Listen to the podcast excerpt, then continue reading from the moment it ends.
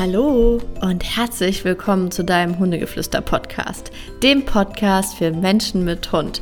Mein Name ist Ricarda, ich bin deine Hundetrainerin hier in diesem Podcast und heute habe ich mal wieder ein wundervolles Thema für dich, denn heute geht es um das Thema, was jeder Hund in meinen Augen können sollte und wie du die Basis zwischen dir und deinem Hund legen kannst. Ähm, die Folge ist mir wirklich sehr wichtig, weil ich werde auch häufig gefragt, so was muss denn ein Hund eigentlich können, so worauf sollte man sich konzentrieren und merke, dass da oft sehr viel Verwirrung entsteht, ähm, ja, an die, an die Ansprüche eines Hundes oder die, die man, die von außen gestellt werden oder die man selber hat. Ähm, und darüber möchte ich heute so ein bisschen mit dir sprechen. Ganz am Ende dieser Folge habe ich noch eine kleine Überraschung für dich. Das heißt, bleib auf jeden Fall dran. Genau. Und erstmal vorab möchte ich sagen, egal welcher Hundetrainer dir was sagt, du entscheidest, was dein Hund können soll und was nicht und was für dich wichtig ist und was nicht. Also lass dir bitte nicht von anderen Menschen sagen, was dein Hund können soll und ob dein Hund jetzt gut ausgebildet ist oder nicht erzogen ist. Ich sage immer, Hauptsache man selber fühlt sich wohl mit dem Ganzen, kommt gut im Leben mit seinem Hund klar und ja, ist einfach glücklich. Das ist für mich das aller, aller, aller Wichtigste. Aber ihr fragt mich ja einfach häufig nach meiner Meinung und die werde ich euch jetzt einfach mal sagen. Und zwar zum Beispiel, ich nehme jetzt einfach mal das Beispiel Ike natürlich, ähm, welche Ansprüche ich an Ike habe. Und der aller, aller, allergrößte Anspruch in allererster Linie, weil es einfach jeden Tag ja von ihm gefordert ist im Endeffekt, ist für mich die Leinführung. Ich wünsche mir von Herzen, dass ein Hund leinführig ist und dass man da wirklich sich keine Gedanken drüber machen muss, weil ich meine, wir gehen zwei bis dreimal am Tag mit unserem Hund spazieren, äh, sind bestimmt am Tag so, sage ich mal, zwei Stunden draußen unterwegs. Und wenn ich mir überlege, mein Hund wäre da die ganze Zeit äh, an der Leine nur am Ziehen und es würde mich ultra stressen, dann hätte ich keinen Spaß an den Spaziergängen. Und ich habe halt einen Hund an meiner Seite, um in der Natur zu sein und um entspannt mit ihm da draußen eine Zeit zu verbringen. Und deshalb ist für mich die Laienführung als allererstes das absolute A und O, was für mich funktionieren muss. Vor allem finde ich es halt auch einfach nicht schön, wenn der Hund Stress an der Leine hat. Das ist ist für mich immer, also klar, sie sind dann draußen und sind vielleicht aufgeregt, aber das ist nicht die Energie, in denen ich meinem Hund mir wünsche. Ähm, ich möchte, dass er irgendwie auch gelassen mit allem umgehen kann und nicht so wie so eine aufgeregte Hummel da durch die Gegend rennt. Hat aber meistens noch einen anderen Hintergrund, da gehe ich später nochmal drauf ein. Ähm, aber Leinführung, definitiv das absolute A und O. Auch jetzt, ich merke es jetzt wieder in meinem Leben mit Baby, sei es mit Kinderwagen oder sei es halt mit, ähm, mit wenn ich die kleine Maus in der Trage habe, ist es halt echt schon super gut, wenn die Leinführung äh, gut sitzt oder auch in der Schwangerschaft oder wenn man mal verletzt ist oder einfach körperlich nicht so kann oder wenn man einen zweiten Hund gerne hätte, dann ist halt eine funktionierende Leinführung ähm, definitiv das große A und O für mich. Also wenn man mich fragt, Ricarda, sag eine Sache, die der Hund äh, können soll sollte, dann ist es definitiv die Laienführung. Alles andere kann man noch dran arbeiten und zumal die Laienführung auch oft einfach der Schlüssel für alles andere ist. So, was noch ein wichtiger Punkt ist, der für mich auf jeden Fall funktionieren sollte, weil ich glaube, das kennen wir alle. Jeder wünscht sich doch eigentlich, dass sein Hund auch mal frei rennen kann, weil es einfach was anderes ist, ob da jetzt eine Flex oder eine Schleppleine dran ist. Wir möchten eigentlich, dass unser Hund auch mal frei laufen kann. Und dementsprechend ist der Freilauf mir ganz wichtig. Der Freilauf ist aber für mich nur so ein Überbegriff, ähm, weil das ist das Ergebnis, was wir im Endeffekt haben wollen. Aber die Training, das Training dahin ähm, läuft für mich halt über die Distanzkontrolle. Das heißt, dass mein Hund, dass ich meinen Hund über die Distanz irgendwie führen und lenken kann, dass ich den Radius bestimmen kann, dass ich bestimmen kann, wo er wann wie läuft und dass es nicht komplett und un, äh, außer Kontrolle ist und er quasi macht, was er will. Dementsprechend wäre dann der nächste Punkt, die Distanzkontrolle beziehungsweise der Rückruf. Das ist für mich so eins, was so in eine Schublade gesteckt wird, Rückruf und Distanzkontrolle, weil in der Regel, wenn ich meinen Hund auf der Distanz ausbremsen kann oder hinsetzen kann, ablegen kann, dann kann ich ihn in der Regel auch zurückrufen, weil wenn die Distanzkontrolle funktioniert, ist der Hund in der Regel auch ansprechbar für mich und ähm, dann funktioniert das mit dem Rückruf in der Regel ganz gut. Das heißt, es würde für mich definitiv an an Platz zwei rutschen, ähm, dieser ganze Konstrukt Freiluft, Freilauf, Distanzkontrolle, Rückruf. Definitiv. Und der nächste Punkt wäre Grenzen akzeptieren. Natürlich, wenn Rückruf und Distanzkontrolle funktioniert oder auch Leinführung, dann setzt es eigentlich voraus, dass ähm, Grenzen akzeptiert werden können, definitiv. Aber dennoch wollte ich es hier nochmal erwähnen. Das heißt auch Grenzen, wenn ich meinem Hund sage, ey, warte bitte im Auto oder ey, renn bitte nicht ähm, aus der Tür, sobald sie aufgeht oder ey, bitte lass meinen Besuch in Ruhe oder den Postboten oder bewach mein Grundstück nicht ist das auch ein ganz wichtiges Thema für mich, ähm, dass mein Hund Grenzen akzeptiert, wenn ich sie setze oder wenn ich jetzt aus der aktuellen Situation sage, ey, geh bitte nicht ans Baby, wenn es auf dem Boden liegt, weil klar, wenn du daneben liegst und dann springst du aber auf, weil vielleicht doch der Postbote dann geklingelt hat und jeder Hund, glaube ich, guckt auf oder springt zumindest mal auf. Ähm, und dann wäre es mir zu gefährlich, dass er irgendwie aufs Baby tritt oder so. Aus Versehen natürlich. Und dementsprechend sage ich, ey, hier ist eine Grenze, du gehst nicht auf die Babyspieldecke. Da liegt das Kind halt einfach alleine, fürs Erste zumindest. Ähm, und dass solche Grenzen akzeptiert werden. Und da sage ich auch immer so gerne die Aber-Hunde. Die Ja-Aber-Hunde, die sagen, ja, aber nö, ich will das jetzt nicht. So, du sagst bitte, frisst das jetzt da nicht. Und er sagt, doch, ich will aber. Oder nee, du gehst nicht auf die Couch. Und der Hund sagt, doch, mache ich aber. Und deshalb ist es für mich auch noch im Zusammenleben sehr wichtig, dass Grenzen akzeptiert werden. Ich akzeptiere ja auch Ikes Grenze, wenn ich zum Beispiel, wenn ähm, die, meine kleine Maus älter wäre und ähm, würde ich ja auch wenn ich sehe, dass es Ike zu viel wäre zum Beispiel, würde ich auch seine Grenze akzeptieren und mein Kind dort wegholen und sagen, ey, lass ihn mal in Ruhe, der hat eine klare Grenze gezeigt. Dementsprechend ist das für mich so das gegenseitige Grenzen akzeptieren. Ähm, und das ist einfach für mich eine absolute Respektsache. Ich denke, das kennen wir auch aus dem normalen Leben, in normalen Menschenbeziehungen, ähm, dass jeder so seine Grenzen hat und die sollten nicht überschritten werden und definitiv geschätzt und eingehalten werden, ja.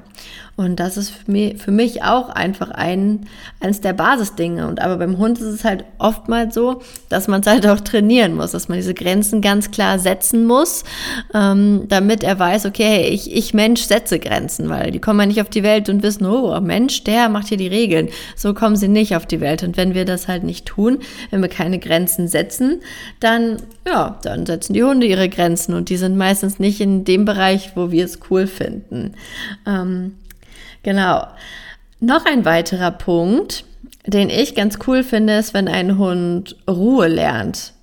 Dass er wirklich lernt, entspannt zu sein, runterzufahren und dass man ihn einfach im Alltag super gut überall mit hinnehmen kann, weil das ist auch ein Ding. Klar, ich will mit meinem Hund spazieren gehen, ich will in der Natur sein, aber ich will mich vielleicht auch mal auf eine Bank setzen und meinen Apfel essen oder mal fünf Minuten ein bisschen einfach nur mir die Wolken anschauen und entspannen.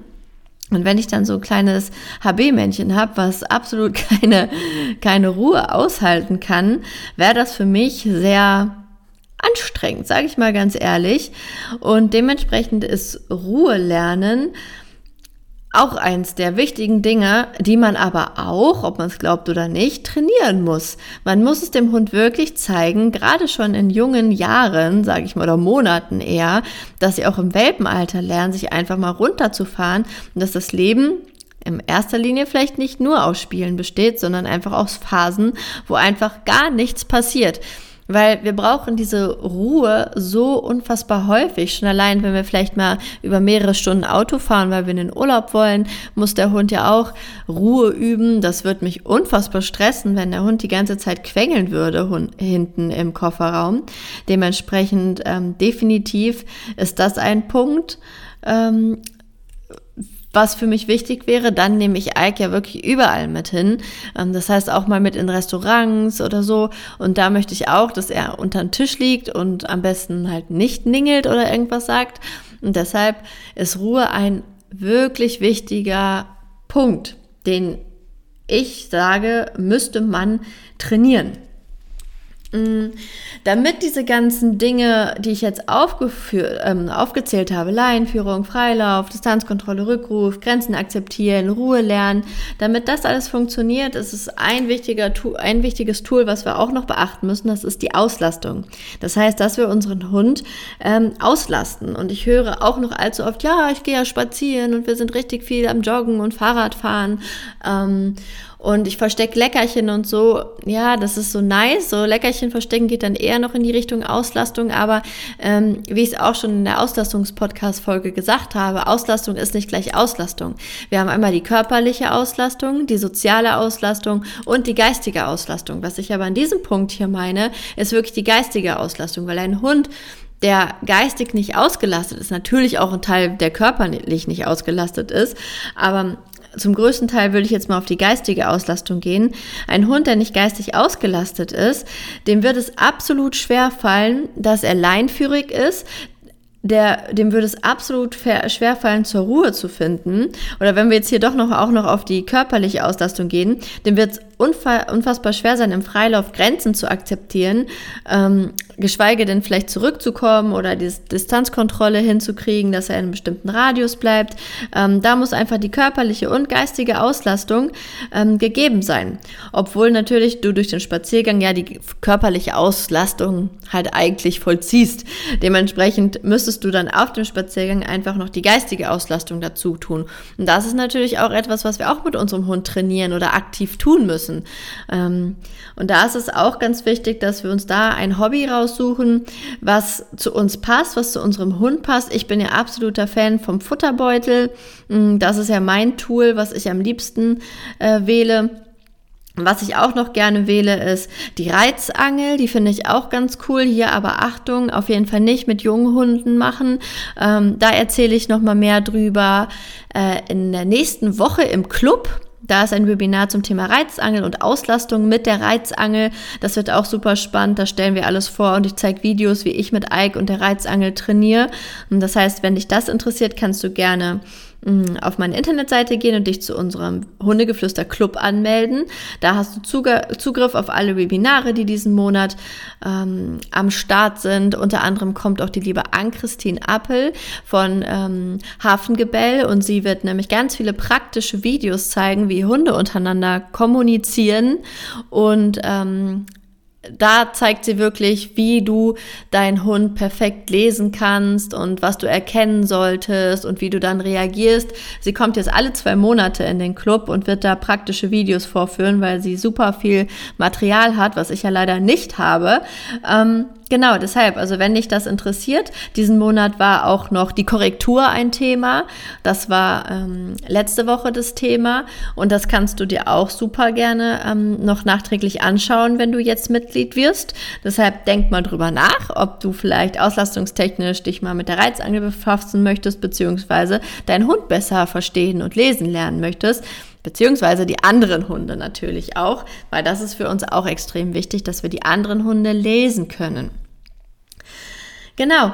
Und das ist für mich im Endeffekt das ganze Konstrukt eines Basistrainings. Ich fasse nochmal zusammen. Wir kümmern uns um die Laienführung, dass das vernünftig funktioniert. Wir kümmern uns darum, dass unser Hund Grenzen akzeptiert, die wir setzen. Wir kümmern uns darum, dass der Rückruf funktioniert, beziehungsweise die Distanzkontrolle, sodass wir einen entspannten Freilauf unserem Hund ähm, ermöglichen können.